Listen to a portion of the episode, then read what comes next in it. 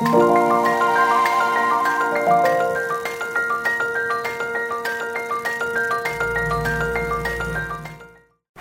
欢迎收听《痛痛飞走了》，用声音解决你的身心痛点。我是云晨。最近本土疫情大爆发，痛痛飞走了推出新冠即时报，邀请公卫领域专家用十到十五分钟平息疫情的走向。今天邀请到的重磅来宾是台大公卫学院的陈秀熙教授，他从去年疫情爆发以来，每周三都透过实体或视讯的方式，为国人分析国内外疫情与防疫讯息。教授，教授，你要不要跟大家打个招呼？好，呃，主持人好，呃，各位听众大家好，很高兴有这个机会来上《痛痛飞走了》这样的一个 podcast。那我想就是说，大家关心的疫情，今天我们也来跟大家分享，啊、要怎么样啊、能够把这个疫情啊、大家能够得到一些共识。嗯，教授，就是我想问一下，你是不是从去年开始啊，就已经就是在那个新冠肺炎科学防疫天是原地，然后就是每周三的直播或者是实体的那个活动，就是帮大家介绍最新的疫情啊。想问一下，你从去年到现在大概开了多少场的直播了？呃，我们呃大概从呃去年呃到现在，大概已经超过六十场的这样的一个呃记者会跟直播。那么呃刚开始因为以记者会的方式，后来我们呃因为台湾的疫情也慢慢过去，在呃年底期缓之后，我们就变成是直播。那么呃，我觉得这个东西呃对台湾来讲，台湾在过去的疫情防疫都做得非常好，所以大家有目共睹。那也是借着这个直播的机会，就像呃我们这个呃通通飞走的节目一样，我想我们针对的是让全世界人都知道台湾呃在传染病防治上面的一些呃它的这个独特的这个优点，以及呃它所呃呃给大家呃展示的防疫文明。嗯，真的，我觉得教授真的很佩服你啊，能够持续做一件事情这么久，超过六十场，真的是非常非常的厉害。对。那这是可是最近疫情好像又有回温的趋势哈。那在节目开始前，我现在来帮大家带一下背景，就是台湾呃最近进入了新冠肺炎爆发以来最大规模的社区感染哦，除了华航诺富特案之外啊，新北市泸州、宜兰县、台北市万华区、基隆市也出现了群聚或者是不明原因的感染个案。那这些个案在确诊前曾经出入狮子会啊、游艺场、茶艺馆的场所，也接触了很多不特定的人，还有人到高雄进香团，然后入住香客大楼，这样子真的是接触了非常多的人哈，也让指挥中心将还在社区感染的边缘定调为已经是社区感染啊。在这里想请教授以公卫学者的角度啊来看一下，就是这件事情啊，这是否为台湾的疫情从防疫做得很好，然后变成防疫可能需要加强的这个转折的一大关键？好，我想呃给所有的这个呃听众朋友大家呃了解一件事情哈。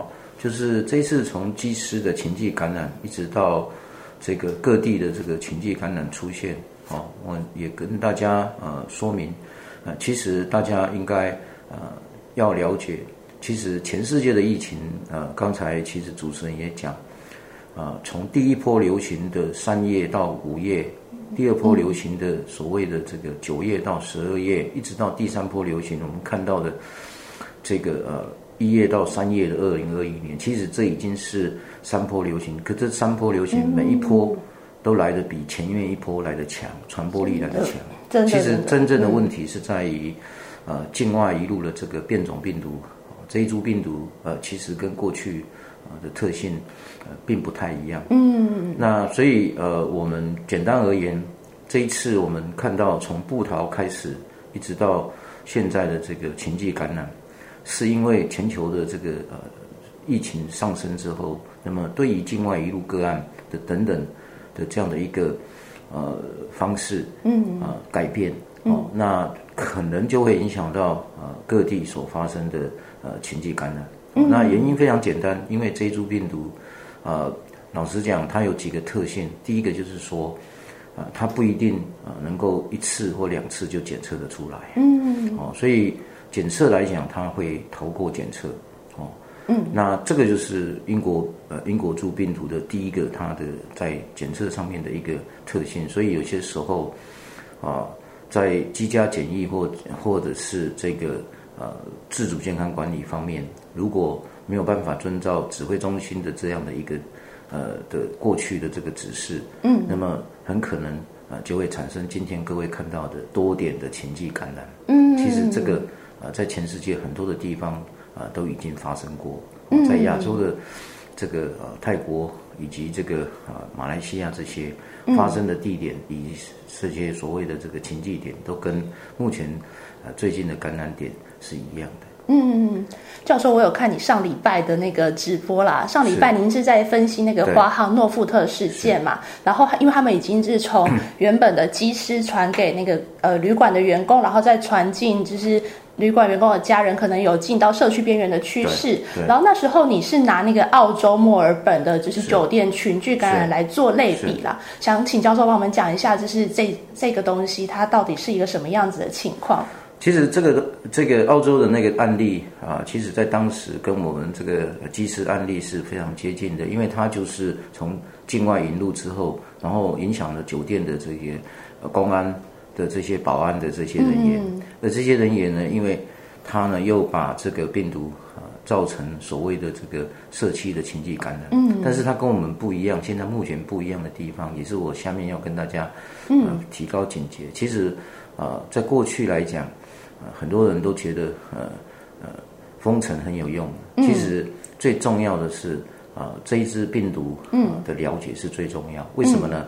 因为从过去的经验，像刚才我们谈的这些经验来看，他们为什么会后面呃爆发所谓的社区流行？他是不是后来两千人感染？对，最重要是因为他是把这个病毒传入了安养院。哦，所以我觉得就是说，目前台湾在目前最重要的。就是不能够让啊这个前期感染传播到几个重要的，包括医院的感染以及这个呃所谓的安养院这些感染，因为这些感染很容易会发生所谓的这个超级传播者。因为是他们的免疫力都比较弱。嗯，第一个是这样，第二个就是说，因为通常在这种所谓的这个啊安养院或者是高度的医疗院所的这种传染，通常传播力。会在比原来在社区的传播力更强哦，大概强几倍啊？对，这个倍数是很难论定。不过呃，我们永远不要忘记，嗯，当年我们的 SARS 感染也都是从医院对。出去，对。那么医院从北到南也都是在医院感染。哦，所以这个事情啊，我觉得是我们今天最重要的重点。那我为什么对台湾在这个地方有一点信心？嗯，因为台湾过去在这个医院的这些部署，我认为，呃，从布桃的经验告诉我们，更加呃能够肯定我们对医院方面的管控，其实是呃已经有很很好的提前部署，所以大家也不太需要呃太恐惧呃这一波的。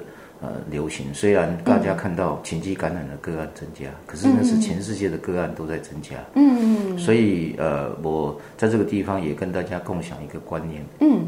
其实指挥中心定的二级跟三级，嗯，一二三级，嗯，都是为了要防止第四级的社区爆发流行。嗯。那么今天我们看到的社区禽鸡感染，不等于社区爆发大流行。嗯。所以。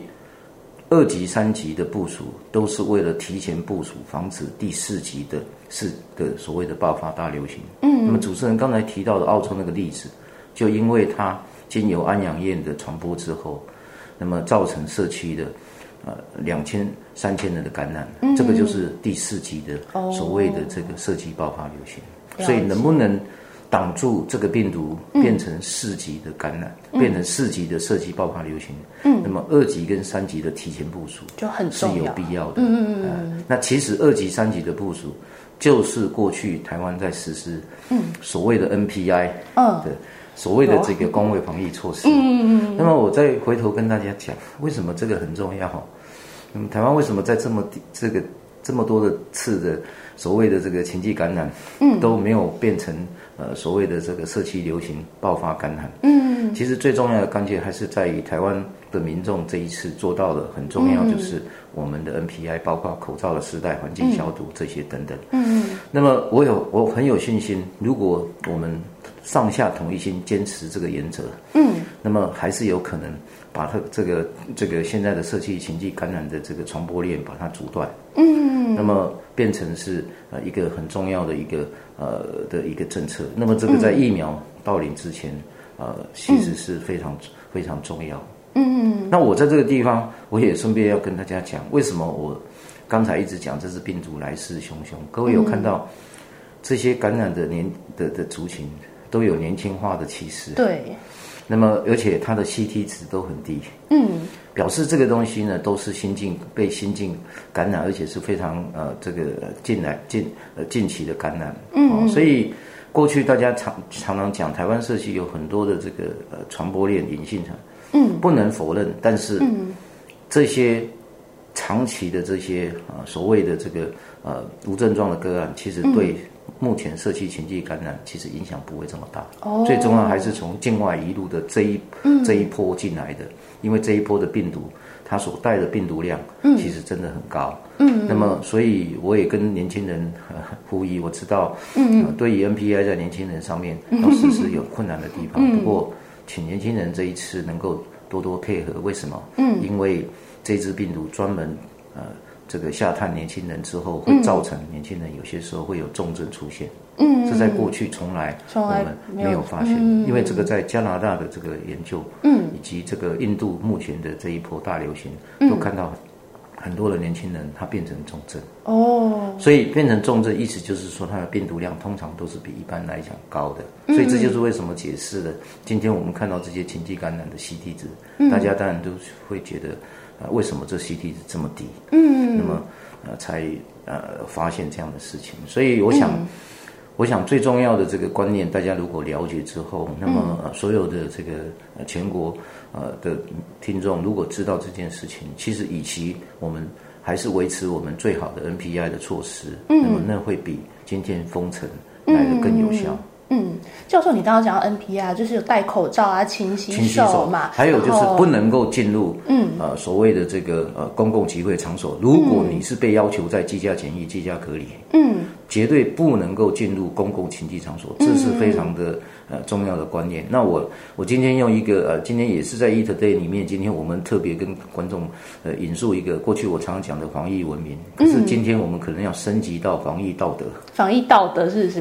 对，因为呃文明跟道德之间有非常重要的企业，也就是说，我们每一个人不管不管决策者从从上到下，我们必须要有防疫道德。嗯，今天要对抗这个。这一支凶悍的病毒没有防疫道德，只有防疫文明是不够的。因为防疫道德意思就是说，我认为这些情绪感染最重要的原因，是因为境外一路个案之后，他很可能今天没有办法做到居家隔离、居家居家检疫以及自主健康管理所要求的。那么这些措施必须要严格，嗯，那么才有可能阻断变成第四级的社区的这样的一个流行的的概念。这个是概念非常重要。嗯，教授，我想问一下，您刚提到防疫道德是否包含打疫苗这件事情啊？因为现在指挥中心就一直在呼吁说，就是大家符合公费资格的要尽快去施打。但是您刚有提到说，这种变种病毒啊，在年轻人身上就是可能会有重症的几率会比较高，因为它来势汹汹，病毒量也比较大嘛。那就是年轻人在打疫苗之后，尤其我们台湾好像只有这一支 A Z 疫苗打了之后，它的反应好像会比较明显一点点啊。在这里想要跟大家分享一。个案例就是，我最近有一个同事，对他妈妈是 医护人员，然后因为他符合这个资格嘛，所以他就跟他妈妈一起去接种了。那六十岁的妈妈隔天正常去上班，然后他却一直发低烧，然后吞了五颗退烧药，然后在床上躺了两天，然后才有办法就是下床回到职场啊。那虽然就是指挥中心已经给了就是。疫苗价，但是不给薪。那对于要上班、上学的年轻人，打的成本是否还是大了一点点呢？那在这里，想要请教授以工会的角度来分析一下利弊，到底年轻人要不要试打？对，其实呃，从我刚才的分析是一定要的。那么主持人讲的非常好，防疫道德其实也包括施打疫苗。嗯，其实我们不要忘记这个呃，指挥中心其实在很早以前，托我们国家决策者很早以前就把优先顺序定了。嗯。其实呃，我觉得就是说啊，施打疫苗啊，有些时候是人的共每个人的共同责任，因为施打疫苗有外部效益的效果。我们其实刚才这个呃呃主持人讲的这个防疫道德这个呃，包括疫苗是不是要打的这件事情，呃是非常啊棒的一个观念，因为我们打疫苗其实就是有代表这个外部效益。嗯。外部效益就是会保护其他人，嗯，那么不不但保护自己，嗯，那么从这个观点来看，过去台湾政府给大家去选择要不要打疫苗，是因为台湾是在非常呃低的感染区域。嗯，可是我们过去也呼吁，为了提前部署，嗯，这些从第一类到第四类，甚至于第五类的人，其实政府的疫苗是够的。嗯，那么这些人本来就应该要接受施打疫苗。嗯，可是因为政府尊重了大家的意见，嗯，在疫苗上面的选择，因为因为基于感染力很低的情况之下，嗯，所以给大家选择。嗯，所以。但今天我们回头看这些事情，我们还是觉得，呃，这一到五类的人，如果有，如果大家一呃认为这些东西要保护台湾，不要变成第四级，就应该去打疫苗。嗯，那包括这些高危险群的这个接触者。那么刚才这个主持人提到的，就是有关于副作用。其实我们看到年轻人打疫苗很多出现的副作用，其实我也跟大家分享。呃，我的旁边的这些。朋友，包括医师，他们只要受我影响，我都会，我都会跟他讲，叫去打。他们打了之后，都告诉我，他们确实发生了发烧，呃，这些等等的副作用。不过我告诉大家，其实有一些不良的副作用，表示你的免疫是不错的。哦，只要不要出现跟国外相同的这些严重的血栓这些，嗯，那么你的你你有的这些发烧的症状，表示你的免疫反应对于外来的物质是有。很很好的这样的一个抵抗力，是反而有发烧，那么有副作用，包括很疲劳、很很累，休息几天就好的，就代表你的免疫系统是好的。嗯嗯，这也是为什么每个礼拜五就是疫苗施打量都会大爆量，他们觉得可以在家里休息两天，刚好养个身体。这是非常聪明的一个智慧的做法，这样不但不会影响生产线，而且呃也可以让大家多休息。呃，我想这是呃非常棒的一个做法。那。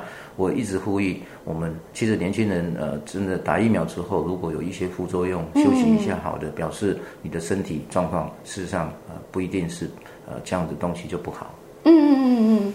那教授，我方便问一下，是打了吗？对，我是很想打，可是我因为呃，我我我我们因为不是在第一类跟第五类的人里面，所以我们都非常尊重政府的优先顺序。如果轮到我们第一个，我们一定会去打，甚至于我们都会。支持，如果国产疫苗在所谓的紧急授权之下可以打，我我们第一个也会去打，就马上挽袖来打疫苗。因为我觉得就是说啊，对打疫苗而言，呃，除非有非常不能抵挡的这些呃所谓的这个禁忌之外，那么。呃，我觉得打疫苗是每一个人应尽的责任。嗯嗯嗯，好，那我们谢谢教授啊，今天的那个新冠即时报就在这边告一段落了。谢谢教授播出时间，对，就跟我们讨论这次有机会再跟大家共享这些疫情哈。那希望大家能够了解今天主持人所提到的防疫道德这件事情。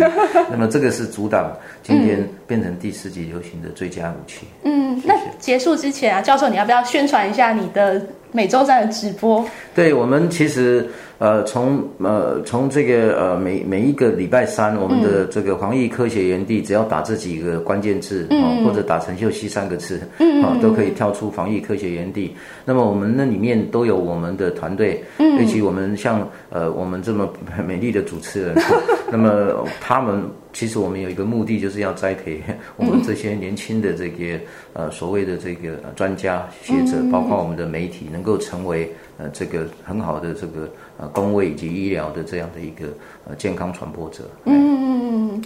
那今天痛痛飞走了子系列新冠即时报在这里到告一段落啦。近期我们还会再邀请多名专家一起来解读品析时事，请大家一定要锁定我们的频道。痛痛飞走了，我们下次见。谢谢，谢谢老师，再见，谢谢。